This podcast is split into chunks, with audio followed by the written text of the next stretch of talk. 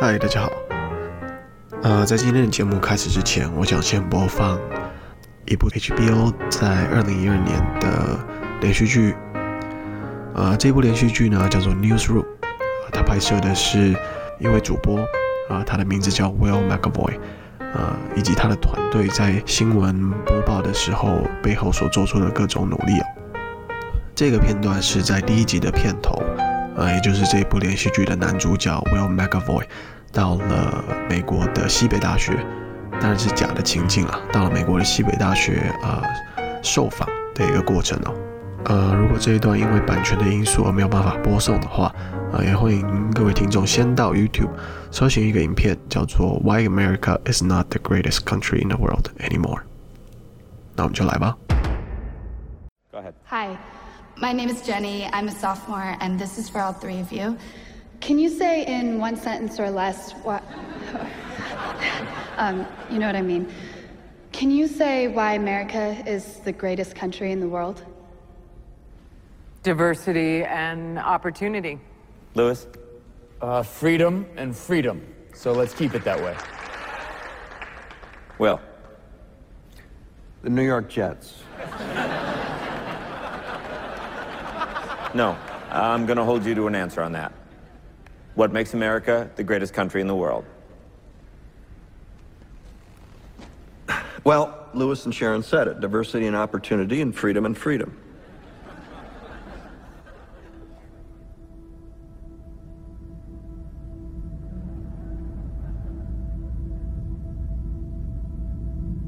I'm not letting you go back to the airport without answering the question.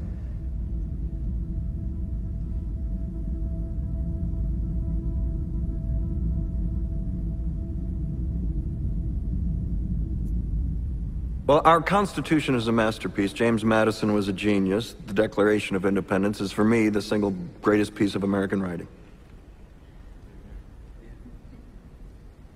You don't look satisfied. One's a set of laws and the other's a declaration of war. I want a human moment from you. What about the people? Why is America Not the greatest, the greatest country in the world, Professor. That's my answer. You're saying Yes. you're- Let's talk about Fine. the- Sharon, the NEA is a loser. Yeah, it accounts for a penny out of our paycheck, but he gets to hit you with it anytime he wants. It doesn't cost money, it costs votes, it costs airtime and column inches. You know why people don't like liberals? Because they lose. If liberals are so fucking smart, how come they lose so goddamn always? Hey, and with a straight face, you're gonna tell students that America is so star spangled awesome that we're the only ones in the world who have freedom? Canada has freedom. Japan has freedom. The UK, France, Italy, Germany, Spain. Australia, Belgium has freedom. So 207 sovereign states in the world, like 180 of them have freedom. All right. And yeah, you, uh, sorority girl, Just in case you accidentally wander into a voting booth one day, there's some things you should know. And one of them is there is absolutely no evidence to support the statement that we're the greatest country in the world. We're seventh in literacy, 27th in math, 22nd in science, 49th in life expectancy, 178th in infant mortality, third in median household income, number four in labor force, and number four in exports. We lead the world in only three categories number of incarcerated citizens per capita, number of adults who believe angels are real, and defense spending, where we spend more than the next 26 countries combined, 25 of whom are allies. Now, none of this is the fault of a 20 year old college student, but you nonetheless are, without a doubt, a member of the worst period, generation, period, ever, period. So when you ask what makes us the greatest country in the world, I don't know what the fuck you're talking about. Yosemite?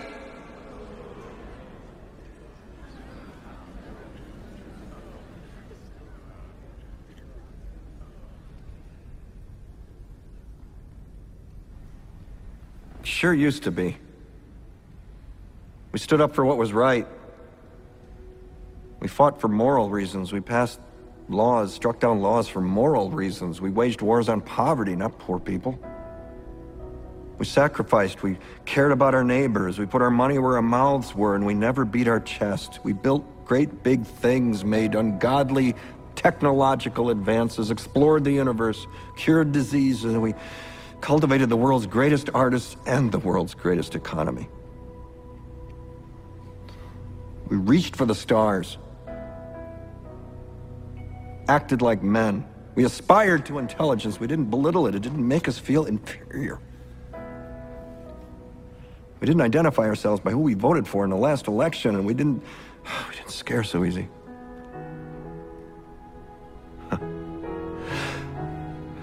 we were able to be all these things and do all these things because we were informed by great men, men who were revered. First step in solving any problem is recognizing there is one. America is not the greatest country in the world anymore. 好的，我们回来了。嗯，我很喜欢他在这个片段里面讲到的一句话 ：“The first step in solving any problem is recognizing there is one。”嗯，从我们最近几个月的疫情，在观察到这个礼拜发生的这个 George Floyd 的过世的事件，呃，甚至上升到甚至在上升到全球暖化、哦，气候变迁这些议题、贸易摩擦、国家主权问题、各种的军事冲突。金融的压迫。如果你愿意抽丝剥茧的去了解这些议题的话，你会发现一个非常普遍，但是残酷现实的问题，那就是人们只对自己所认定有好处的方向行动。尽管有的时候我们并不总是能够清楚的描述这些好处是什么。打个比方好了，前阵子有一段时间，对于疫情该不该外出这个议题，呃，在各大媒体上面有很大的争论哦，呃，除了病毒学家在呃病毒的传播方式上面的理解有分歧之外，呃，更明显的现象是在呃中西部的一些城镇里面哦，呃，尤其是低收入户，他们在整个经济停滞的形势之下，完全失去了收入来源，所以他们就开始外出，透过抗争的方式。来寻求尽早恢复工作的机会。那个时候，我看到很多人呃，在网络上面啊、或者是在媒体上面啊、大声量的谴责这些在实施隔离措施期间主张外出，甚至呃群聚然后抗议的人们。其实我当时看到了这一类的争执的时候，我觉得其实两方都没有错。从疫情控制的角度而言，确实把大家锁在家里面。或许能够有效的呃降低那个呃那个叫什么疫情弧线嘛，降低那个弧线啊，英文叫做 flattening the curve。但是从另外一个角度，当你换位思考的时候，这些低收入的家庭，很多时候他们都是 living from paycheck to paycheck 啊，也就是我们理解的月光族了。尤其当你在看一些个别案件的时候，比如说一个单亲妈妈，她带着两个小孩。他可能下一个月的房租都缴不出来了，或者甚至下个礼拜的食物都买不起了。当生存成为一个困难的时候，如果你能够换位思考，你怎么可能会去责怪他说他不应该出来抗争，不应该争取自己重新工作、重新赚钱的机会？因为他所面对的是一个生存的问题。而在另外一边的我们，当然可以很轻松的说：“哦，你出来就是违背了整个防疫的措施，你出来是会害了大家。”只是这样子的讲法，并没有确切的把这些人的需求纳入考量。那我们接下来再聊一聊气候变迁的问题。巴黎气候协议已经在二零一六年签署到现在，已经四年了。其中所达到减碳目标的国家其实屈指可数，啊，甚至有些国家还退出。这个现象，如果你愿意抽丝剥茧去了解的话，你会发现各个国家。在自己的国家利益，在经济的考量上面，都有自己想要得到的利益。而碳排放，至少就现在而言，又是在振兴经济的措施当中不可避免的。所以你会发现，各个国家都有自己的算盘，都希望能够振兴自己国家的经济，希望经济能够更好，让人民的生活更加的富足。然而，就是因为这些不同的利益考量，而导致了他们之间的摩擦以及冲突。那么有些人会问，那你怎么解释人们常常会做出不符合自己的利益，或者是看似损害自己利益的事情呢？所以这个重点在于自己所认定的利益，自己所认定的好处。